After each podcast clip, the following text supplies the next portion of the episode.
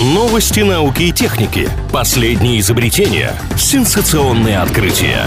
Технический перерыв на правильном радио. Чем бы ученые не тешились, лишь бы каждый день что-нибудь разрабатывали. Новые портативные аккумуляторы с солнечными панелями и признание в любви от искусственного интеллекта. Подробнее об этом далее.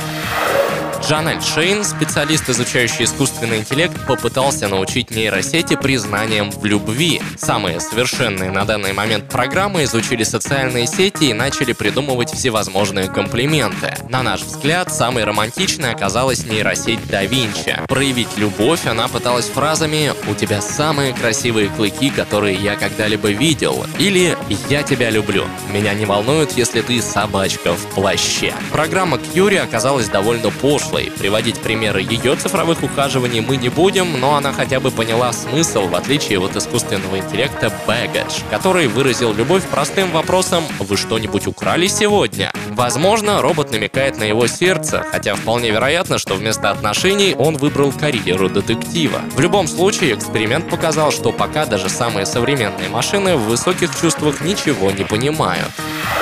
Компания по производству портативных аккумуляторов Bluety представила свою новую разработку. Большая батарея для дома и природы на колесах. Основная фишка новинки — компактность. По габаритам она напоминает небольшой чемодан. Новый аккумулятор заряжается от солнца всего за 5 часов, но при этом от него могут работать несколько бытовых приборов. Учитывая цену в 200 тысяч рублей, разработка на первый взгляд выглядит спорно, но пользователи интернета пожертвовали на развитие технологии больше миллиона долларов доллара. Возможно, секрет популярности новинки мы узнаем в августе, когда начнутся продажи. Я Андрей Лапин, и еще больше новинок из мира высоких технологий ждут нас впереди. Поговорим о них в следующий раз. Технический перерыв на правильном радио.